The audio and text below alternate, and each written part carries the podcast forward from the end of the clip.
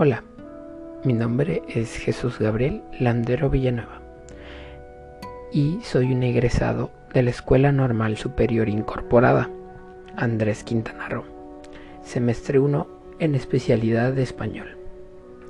Y hoy te contaré la historia del rey Midas. Fue un rey de gran fortuna que gobernó la región de Frigia, en Asia Menor. Tenía todo lo que se podía desear.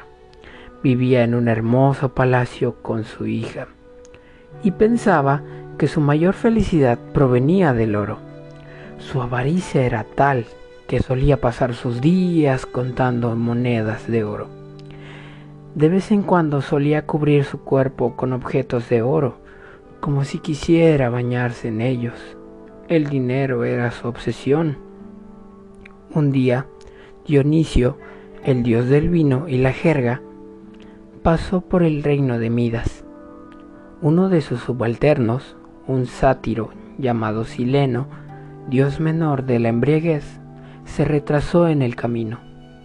Silenio se cansó y decidió tomar una pequeña siesta en los famosos jardines de rosas que rodeaban al palacio del rey Midas. Allí fue encontrado por el rey, quien lo reconoció al instante y lo invitó a pasar unos días en su palacio, hasta que Dinosio fue a por él. El dios de la vendimia fue agradecido con Midas por su amabilidad. Prometió a éste satisfacer cualquier deseo que él anhelara. El rey quedó pensativo y luego dijo, Quiero todo lo que todo lo que toque se convierta en oro. El dios le advirtió al rey que pensara bien las consecuencias de su deseo. Pero Midas insistió.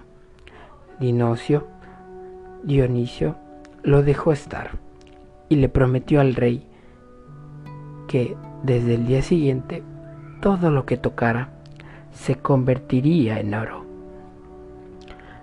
Al día siguiente, Midas se despertó ansioso por ver si su deseo se había hecho realidad.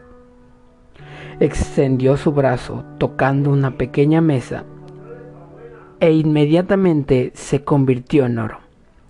Midas saltó de felicidad y luego tocó una silla, la alfombra, la puerta, su bañera y así siguió corriendo en su locura por todo su palacio, hasta que se cansó. Se sentó a la mesa y tomó su desayuno. Tomó una rosa entre sus, manos, y su fragancia. Cuando la tocó,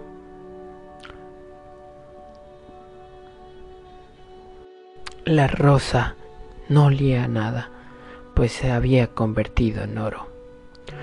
Tendré que absorber la fragancia sin tocar la rosa, supongo. Pensó con decepción. Sin siquiera pensarlo, se dispuso a comer una uva, pero también se convirtió en oro. Lo mismo sucedió con una rebanada de pan y un vaso de agua. De repente comenzó a sentir miedo, las lágrimas llenaron sus ojos y en ese momento su amada hija entró a la habitación. Cuando Midas la abrazó, se convirtió en una estatua dorada. Desesperado y temeroso, levantó los brazos y rezó a Dioniso para que se le quitara la maldición. El dios escuchó a Midas y sintió lástima por él.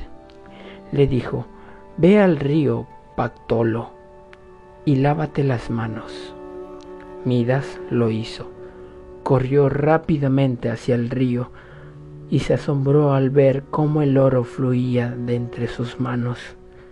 Cuando regresó a casa, todo lo que Midas había tocado había vuelto a la normalidad. Midas abrazó fuertemente a su hija con mucha felicidad y decidió compartir su gran fortuna con su gente. A partir de entonces, Midas se convirtió en una mejor persona, generosa y agradecida por todos los bienes que tenía. Su pueblo llevó una vida próspera y cuando murió, todos lloraron a su amado rey.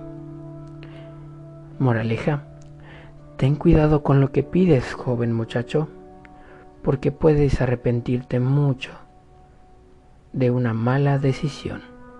Muchas gracias.